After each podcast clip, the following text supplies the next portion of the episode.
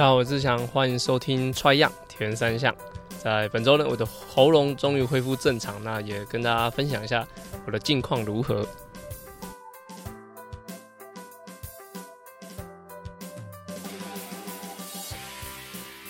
大家好，我是志祥，欢迎收听《Try 样铁人三项》。《川阳铁人三项》主要在分享台湾及国际上铁人三项资讯。希望在节目里让大家知道，其实铁人三项没有这么困难，用对方法，人人都可以成为铁人。如果你在节目里听到对你自己有帮助的知识，吸收到不一样的观念，节目也开启赞助方案，可以每个月订阅象征五十一点五公里的五十一元，支持节目持续更新。赞助连结可以点选节目资讯栏。好在上周，应该说前几周啦，反正就是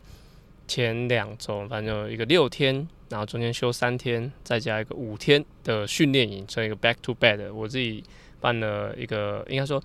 协助了 DVTT Young 的训练营，就跟博子一起。然后在自己的的业务范围啦，就是业务范围内，就是我从国训回来台，诶，回来填工厂之后，就想说可以发展一下训练营的部分。那所以在小朋友的营队部分，在年初的时候有办了一个小铁小铁人养成训练营。那暑期的部分就在上周结束，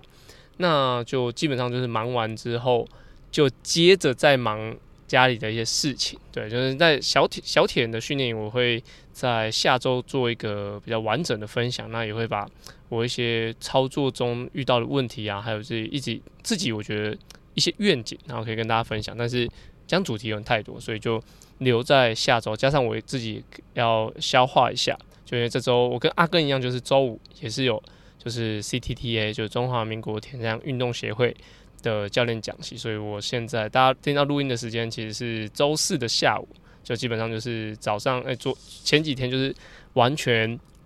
来不及录音了，就是没有时间，真的是没有时间。就是我过去都会呃稍微牺牲一点睡眠时间，然后来换取录音的时间，就是因为大家有赞助嘛，所以我希望是。每周四早上大家起床练习的时候，因为我都大概定五点的时间去更新，所以希望大家起床练习或者起床通勤的时候可以听到本周的节目。但是这周我呃蛮多事情就是在处理，不论是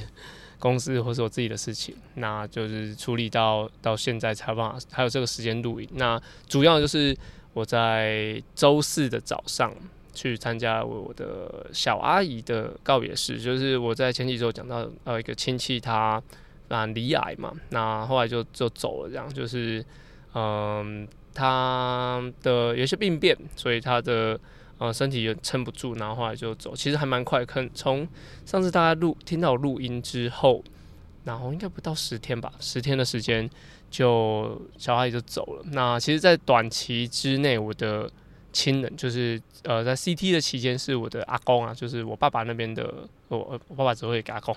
我我爸爸的爸爸就阿公那边就是走了嘛。那其实他在本周六，他是他的百日，好，所以我们在一百天之内就经历了第二个亲人的离开。因为呃，如果是那种表婶啊，那种很远的叔叔阿姨的话，其实我是基本上我们家也不太会叫我去参加啦，但是就是。阿公算是很亲的亲人，那些小阿姨也是，小阿姨就是只要过年过节都会遇到的的亲人。虽然说我们就是都在台北，但是其实很少碰面，只有说在农历年的时候会回去大家相聚一下。那那感觉我自己觉得，嗯，你说跟小阿姨的感情亲不亲？我觉得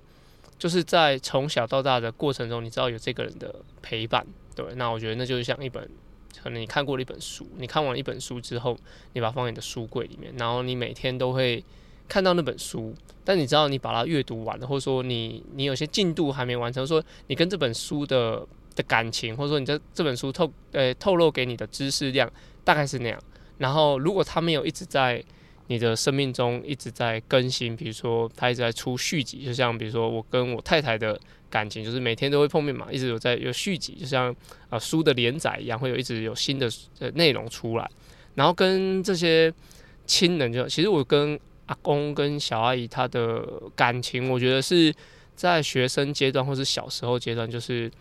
嗯、呃、过年过节或者说比较寒暑假的时候会跟他们碰面，跟联络时间会长一点点。但是到出社会之后，也许就是呃呃。了不起生日吧，生日会给个电话，但是到后来其实都有点各过各的啊，就知道哦，有小阿姨就啊，小阿有阿公，然后会打个电话这样，所以就是就像一本书，就是你看完了，那也许就放在书柜里，但是呃，他离开了，就像书，你可以说他借人了，但是他已经消失在你的房间里面，那你跟他的感情都还在，但是说你会知道，呃，会记得住的内容越来越少，那你对于某某某些书的定义的话，啊，他给我了什么启发，或是他给我的，他陪伴了我哪个哪段时光，然后那个时候是很密切，但是后来你就是不会再打开那本书，就像你可能不会很主动跟某些亲人碰面一样，所以我觉得，呃，那个心情大概就是就像这样。那我觉得离开就是呃阿公离开跟小阿姨离开的心情其实差别很多啦，就是阿公。他八十几岁嘛，但小阿姨就是五十几岁，四四十几岁。然后他的，你你会觉得他这个年龄，就其实也不是大我非常非常多。就是你会知道，他那个年龄，其实他有很多很多事情要做，很多很多事情可以做。那阿公离开，也许就是，呃，我觉得修成正果啊，功德圆满，就是他的子孙满堂嘛。所以就各种情况都都，我觉得说是好像不用太太有遗憾。但小阿姨就。还有很多可能性，还有很多我觉得可以做的事情，但就是因为生病的关系，所以就离开的那种遗憾感，我觉得是是比较深的。然后在在参与这两次的告别式跟仪式来说，就是就我的太呃、欸，就是台中的这个阿姨，他们呃，我我外婆那边，我妈妈的妈妈，对我妈妈的妈妈那边是就是天主教。然后阿公这边就是像台湾，我不确定是什么，是不是道教，就是比较传统这样，就是会掐塞公那边凉凉啊这样子，然后念念经这样。那其实两边的告别式，我就短时间 短时间参与了这两场嘛，所以我印象都还蛮深刻，就是基本上该做的仪式其实我都有参与到，所以就在两边的差别，简单跟大家讲，就我觉得没有什么差别，就是只是换个地方，然后天主教。比较没有一些敲打的器材哈，比如说像那个塞公他们在用会有凉凉的那样子，然后会有会有大声公在讲话这样。那但是天主教就是一样是在教会里面会有一些仪式，那我觉得特别有一点呃很雷同的，很雷同，就是我因为我其实我也不是受洗天主教人，但是我就是以前参加，比如问是我啊、阿姨他们结婚，好像哎呀阿公啊我外公也是天主教，然后他也离开，然后他们在嗯。在进行仪式的时候，有两点，就是从我我爷爷那边，就是呃的仪式，跟今天我结束的阿姨的仪式有两点很，呃，有两呃两两个仪式有一个地方很像，就是他们在呃某些部分的时候，他们会讲谁谁谁，然后来帮助他。也许说天主教那边说某一某某一位天使或某一位圣人圣女，然后来记得帮助他。然后比如说什么圣约翰啊，什么圣保罗啊之类之类这些内容，他们可能念大概十个人名吧。然后我们就会说哦，请赞美他，或者请保护他之类的话，我忘记内容。反正就是他们会这样念。然后这就让我想到，就是我阿公他在就出殡，哎，不是出殡，就是在做法会的时候，因为他是以前的传统，就是他假如是生病走了，他可能会要念什么药师的的经文，然后就会想到什么南无什么什么大力。光菩萨，然后南无什么呃厉害的菩萨来帮助他，就在这两个地方，我就哎、怎么有点即视感，就是哎、好像蛮像，就是不知道这是台湾的习俗，还是说在国外他们有一种哎、有一些啊圣人呐、神明呐来帮助他帮助他，然后在阿公那边就是哦什么什么菩萨，然后呢念药师要把它就完成这样，所以虽然说两边是完全不一样的。的道，呃、应该说，嗯、呃，宗教信仰，但是两边竟然都有这样子的内容，我自己是觉得蛮蛮有趣的，也觉得蛮好笑的。对，那呃，最后阿阿姨这边有一个叫念香，就是大家应该知道，就是要拿香，然后呃对呃王者一个尊敬，然后把香捻在那个会呃热热的那个香炉里面，然后它就冒烟，这样就是你对他一个思念化化成。云烟，然后传递给他，这样，然后就是，诶、我以为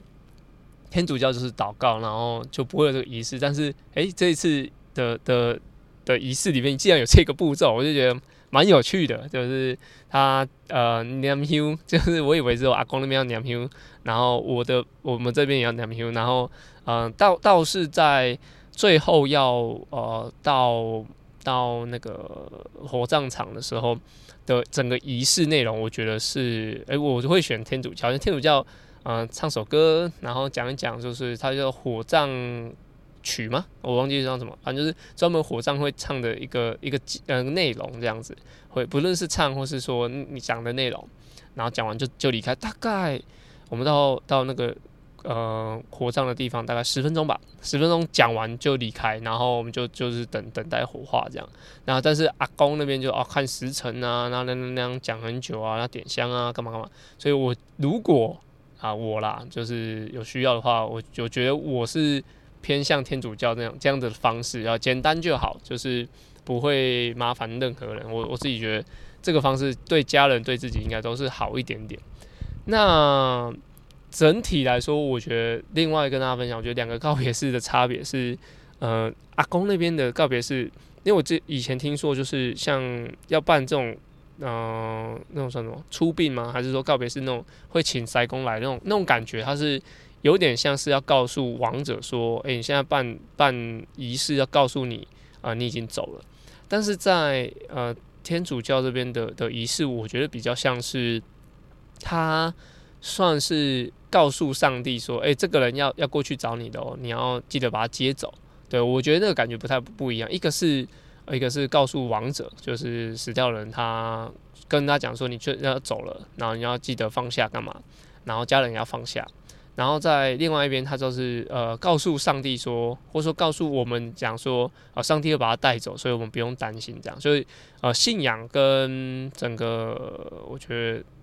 操作过程都不太一样。所以啊、这是我自己的分享，可能也跟节目没什么关系啊，但是我觉得应该也很少有机会可以短时间这样，就是两种不同体验，那可以分享给大家。那讲到家人嘛，反正就是呃我的亲戚。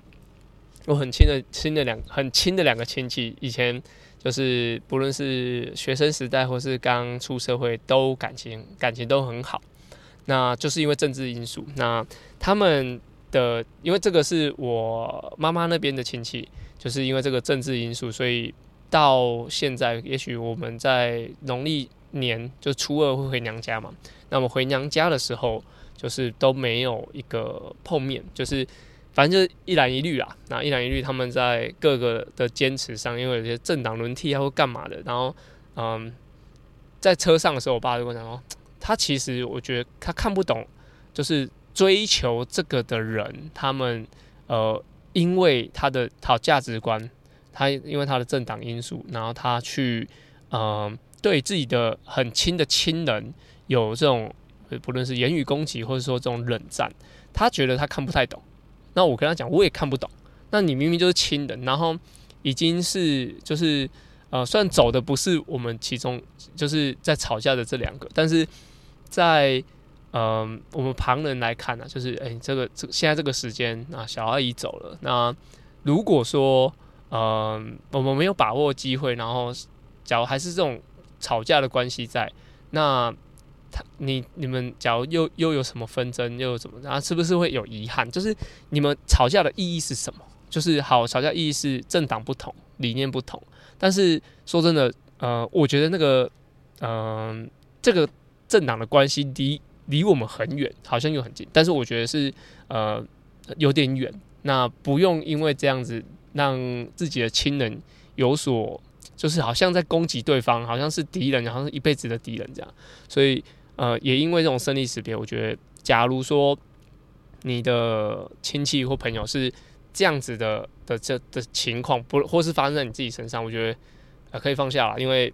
你的亲戚家人永远都是更好的，比你的就是你可能看不到的很多事情都来得重要很多，这是我的自己体会。但有可能也有人会觉得说，哎、政党正常，呃，政政党重重要多了，所以我就啊、呃、是有这样子的感受。那。以上就是我在跟家人的一些内容，所以就呃，也也造成，也因为这样会造成我的更新变慢，然后也不是变慢，就晚更啊。然后就是希望大家可以谅解一下，那就当做一个记录一样。好，那讲到政治因素，这样现在要回来填三项的部分，就是如果刚刚接着政治因素，顺势的讲到就是团畯的一些嗯诉求的内容，那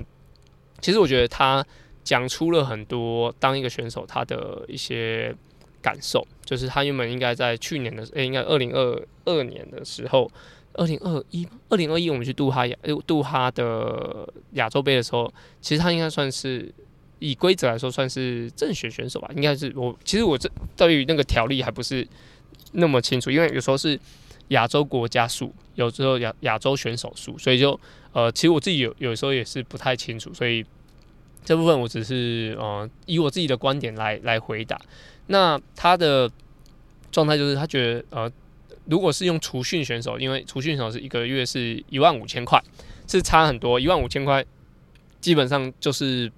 没有什么补助到。就假如说团畯他每周要开车从高雄回台北，然后再开回来，那假如说我是坐高铁，我都坐高铁，高铁的话可能来回呃坐一个礼拜坐八次。啊，就去回嘛，做八次大概就是一万二、一万三，就基本上那一万五对他来说是完全补不到钱的。那所以他才会啊、觉得说，不论是培训的关系啊，或者说在里面训练的一些环境什么，其实他是觉得在左训是蛮不行的。就是以我自己来看，就是假如说有些项目像举重、跆拳或是田径，田径可能也我觉得也偏热，以长跑或者说以。不论是户外运动来说，在高雄都算热，但是以室内竞技类的话，我觉得都算是舒服，然后整个环境来说是不错。但是要这么长时间在里面培训，效果到底好不好？我觉得这很多人会做做讨论这样。然后再来就是团俊讲到的，就是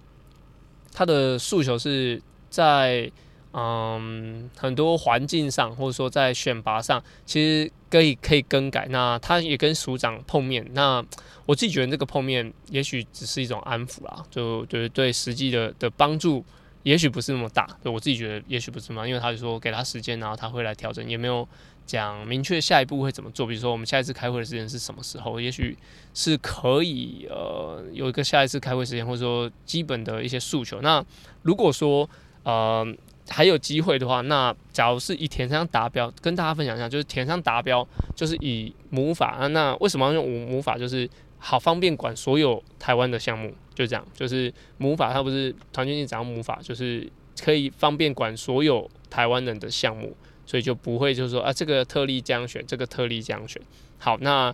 如果是以台湾的，就是这个条件要去填三项的话，其实。呃，像澳门啊、泰国那些都是可以直接去的，好，那就没有任何限制，就是他们都会参加，所以去参加亚运本身就是没有什么条件的，就是不像奥运说一定要国家数为国家的啊、选手排名到什么程度，所以在啊、制定上，因为它的标准是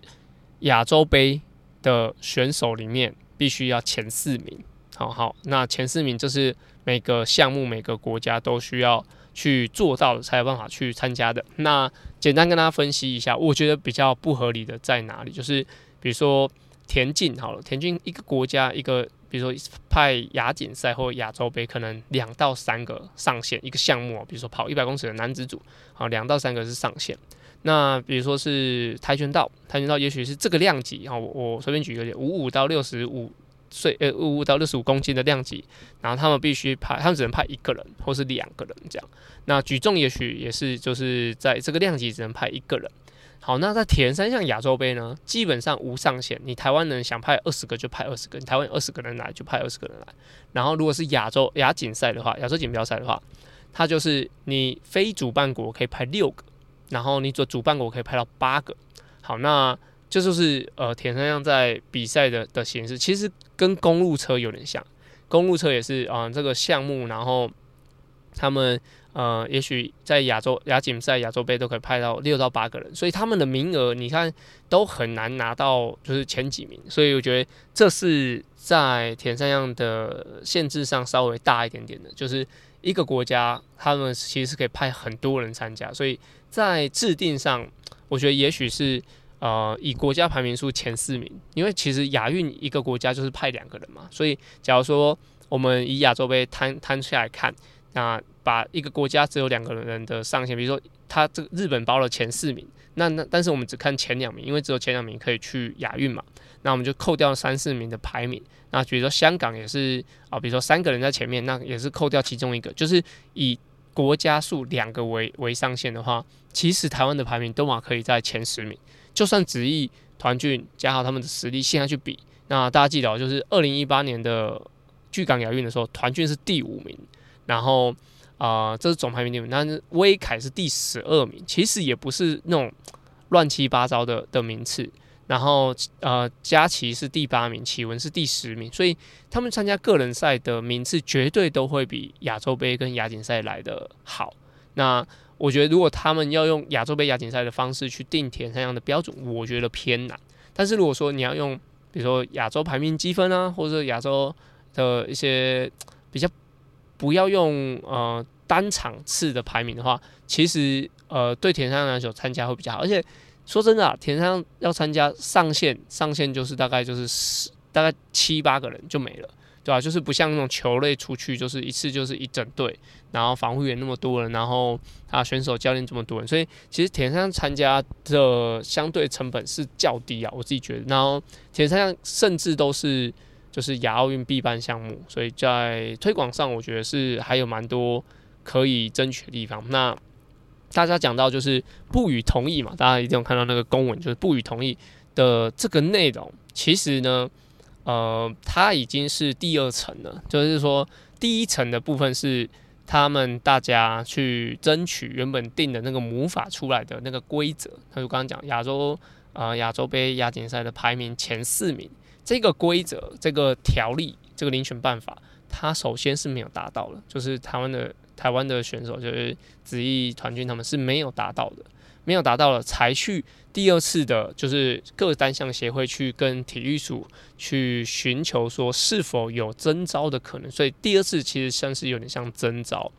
那征召的过程又风风雨雨啊，我比如说讲风风雨雨。那啊、我自己也是都是听说，所以我代表个人的的立场，其实不太能够啊讲说实际的情况怎么样。但是就是有也许有些纷争，有些纷争。那在这个纷争的过程中，体育署也知道，国际中心也知道，那他们就会依照，就其实其他项目，比如说啊，不好，比如不要讲其他项目啊，就不要讲出来。但其他项目他们也是没有达标，然后争取去出赛，但是他们没有这个纷争，所以就嗯，让他们顺利可以出国去比赛。那铁三这个第二层的呃不予同意这件事情，其实是算是第二次，就是算是呃基本呃应该说。啊，标准的达标模式模式没有达成，然后他们才用二次的使用，就是像是刚刚讲的协会去去寻求征召这种情况，然后去参加。那结论就是不予同意参赛，就是因为这个原因。所以一是第一层没有达标，那第二次的话就是他们开会之后，就是没有让台湾选手去参加这场比赛，也许是不公平哦，也许是。很多问题没有解决，所以就不不不予同意的这个情况，让大家其实就炸锅了，这样就整个社群都是不予同意，不予同意，就是骂翻了这样。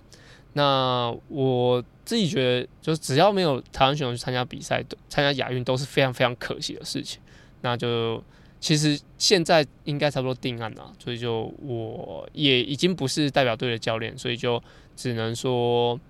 呃，要朝其他地方努力。那我觉得最值得珍惜的是，其实台湾的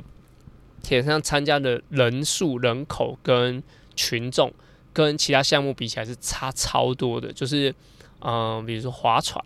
比如说游泳，竞技游泳，我讲的是竞技游泳，不是那种呃轻松那种休闲游泳。竞技游泳，然后跟什么橄榄球好了啊、那我觉得在打，就是在。在进行这些项目的人都没有像田三项的参与的人这么的，应该说比例来说，就是市民的选手，然后那种积极参与，然后追求成绩的那种程度，都比选手就专业选手来的多很多很多。那这是一个项目的优势，就是它比较平民化，然后它也比较参与化，它有呃日常化一点点，所以在对于台湾的环境，对台湾选手是很好，所以就呃像团俊，然后嘉豪他们其实是可以 啊，甚至之一就可以在很多社团或者说在很多民间的一些呃俱乐部去可以获得一些帮助跟资源。那其他游泳选手也许他们全部都必须要依依赖协会依赖奖金，所以就我觉得发展上。铁人三项是有很好的很好的状态，就是如果你在国际赛上能够再有一些突破的话，我觉得对于发展是一定是更好。所以目前这个窘境呢，我是插不上半句话啦，我也没办法去蹭什么蹭什么话题这样，所以就是纯粹是发表我的想法，就是如果说铁人三项要用要参加亚运的话，我自己是比较推荐，就是要改变一下，就是他那个模式，也许是用亚洲积分啊，必须要在。啊、多少名内？好，那你就比如说二十名的，其实只一下十七名。那其实我记得是二十五名，其实这都是有点水准的的的表现。就是这个这个水准出去比赛绝对不是丢脸的，甚至都是有竞争性的。但是你要把那个标准拿来跟比如说跆拳道、跟举重、跟那种分量级一个国家派一个人来比，其实都是非常非常困难的。所以就是。嗯，参赛方式就是，就连自行车也是啊。自行车这一次也就应该就只有三个人吧，应该是呃杜志豪，然后肖美玉跟黄婷。诶啊，那还有蔡雅宇，对，还有蔡雅宇，就是这几位去参加而已。所以就其实是是跟我们遇到一样情况，就是诶参与的人口很多啊，商业的模式也很高，但是嗯、如果你用一样的模式、一样的标准去定定的话啊，这基本上就是让。啊、这这些项目的人是没法参加，所以就我觉得是还需要改变的地方啊。那有有没有可能改变？能不能有机会改变？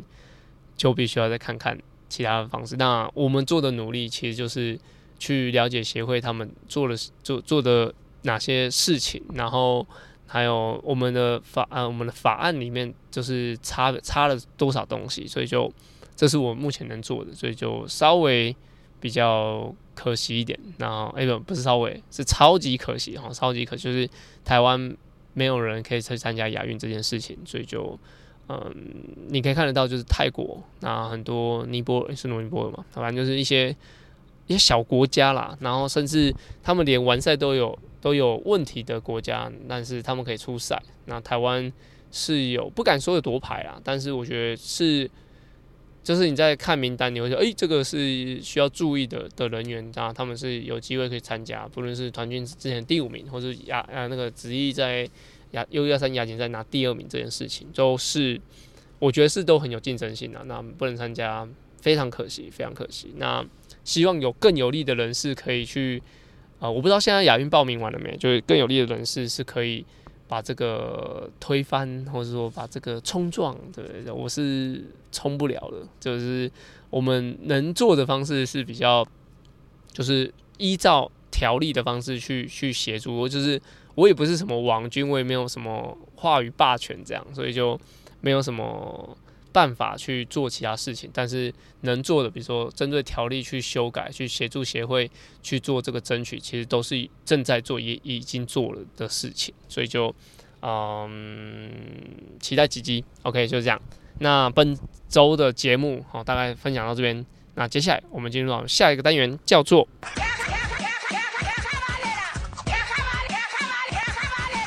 卡卡卡卡班呢是在 Try 样 EP 五十开始的新单元，主要卡卡班呢在节目里用来审视我自己现在列的方向到底对不对。有时候骑慢一点，反而会有不一样的收获。而这个单元的灵感来自于教学，还有听众留言，所有问题都欢迎到 Apple Podcast 或我的 IG 留言哦。那这一集呢，跟大家分享，就是在前几天吗？哦，前几周，现在几天还几周，有点已经有点模糊了哈。那个度日如年，所以在应该是前几天，反正就是。跟 Oliver 讨论到短曲柄的部分，那我先整理一下我问他的内容，就是反正有学生问到我短曲柄的问题，那我觉得是短曲柄的好处是上时点会比较好过去，简简单来讲就是你的曲柄比较短，然后你的上时点会比较少影响到你身体在踩踏时候的稳定性。那虽然施力点的力矩变短，但是每次踩踏的力量会比。就长一点曲柄还要少，但是可以利用就是变重齿比或是高环高转速来改善这个部分，所以对于速度来说是没有什么影响的。转速变高，在齿比上只要调重一点，就会有一样的输出可以呃让你的速度维持。这是我的我说给 Oliver 的。那 Oliver 给我的回馈是，一般人的会踩踏的不顺，主要是因为活动度不够，所以给他足够的活动度。那都会有很好的帮助。那另外一个就是，如果是你本身力量就不大，然后你的曲柄过长，你会变成你踩不动。那如果给它短一点曲柄，那比较轻的齿比反而可以产生比较大的 power。但是就是换短曲柄，还有一些元元素，就是如果你是用公路赛的话，它变速就是快快慢慢变得变速比较多，那可能要考虑是否换短会比较好。那蛮多人换短曲柄会有。啊、因为适应性不够长，适应时间不够长，所以踩踏还没呃那个回转数还没踩稳，所以你就急着要踩重，所以都容易脚会变酸，所以就是确实的骑法会不太一样，所以就是看你的需求点还有你的问题在哪里，比如说你的。刚刚讲就是，比如说你是一个低 power，就是 power 比较低的人，然后你你用一个很长的曲柄，然后你在转回转速的时候，你反你反而就是转速拉不起来，给你换比较短的曲柄，然后你转速拉起来又可以有比较多的 power，因为 power 它其实是力量乘以转速，就是你一样，假如说我现在是重踩，然后应该说一力大力踩，然后加高转速，那个力量是那个 power 是一定是最高，但是如果说你是一样的 power，但你转速变低，那一样的输出，但你转速变低，那你就会啊，应该说一样的踩的力量，但你转速变低，你的 power 就会变低。所以就假如说你可以提升你的转速，那维持一样的 power，那你的瓦数也是会变高的。所以在调整上，短曲柄来说，就是你要么是解决你身体的一些结构，那要么就是你发力的方式。然后再来就是 Oliver 很建议，就是你要有足够的时间去适应这个短曲柄。那这样子的方式就会让啊、大部分的铁人选手都会得到一些改善。但如果说你是公路赛选手，那就要去判断说你这个短曲柄对你来说是不是有帮助的。比如说你在短时间要冲刺的时候，也许短曲柄它的力矩它会影响你的就是力量输出，或者说你的踩的转速那些也会影响你在冲刺阶段的的需求。所以就如果以铁人三项选手，他他是 Oliver 是觉得说。大部分都有帮助，但是也不是全部的人都有帮助，所以就是大部分有帮助。所以这部分就是提供给，假如说你啊、呃、the fitter，或者说你自己对于短曲柄有些疑惑的人，就是可以拿来当参考。好，那本期节目 delay 的更新，就是希望大家还是有固定的节目可以收听。那心情上，我的心情上是还 OK 啦，但是我这周的任务就是，我太太她周三出国。然后到周日才回来，所以我的训练基本上是完全打断。然后加上啊，周五整天都会去田上运动协会去讲习课程，然后我也没办法去高雄协助 Challenge Junior 的的赛事，因为我要带小朋友，然后也不可能带着他到高雄。带带着他到高雄，基本上我也是。嗯，废人呐，就是没办法去做任何事情，所以我就在台北，然后把我的事情把它完成，然后再看看我的就是阿公那个百日那个周六，我需不需要回去彰化这样，所以就嗯，下周的作息跟下周的整个身身心状态应该是更好一点，所以这这一周是不敢说很好啦，但是诶、不敢说不敢说很好啦，但是就是还过得去这样。好，那如果有什么问题，都欢迎到 Apple Podcast 留言，然后还有我的 IG 留言。然后在上一周的时候，就是 Danny 有说蛮多朋友都听到他的节目，然后私讯他。那我也希望大家如果说听到这个节目，也许可以来粉专啊，或是 IG 可以就给我个赞，或是就一个一个就是 emoji 的那个图就可以了。那我觉得就是让我知道在听众那，因为我们的听众其实。美国也有，那纽泽西州还是哪里都有，其实就我觉得蛮蛮酷的，就是我实在不知道大家是隐藏在哪里。那如果有办法的话，可以给我一个回应，那我知道一下你有在收听节目。好，那我们节目到这边，有问题都欢迎到 Apple Podcast 或者 IG 留言。感谢大家听我唠叨半小时，OK，拜拜。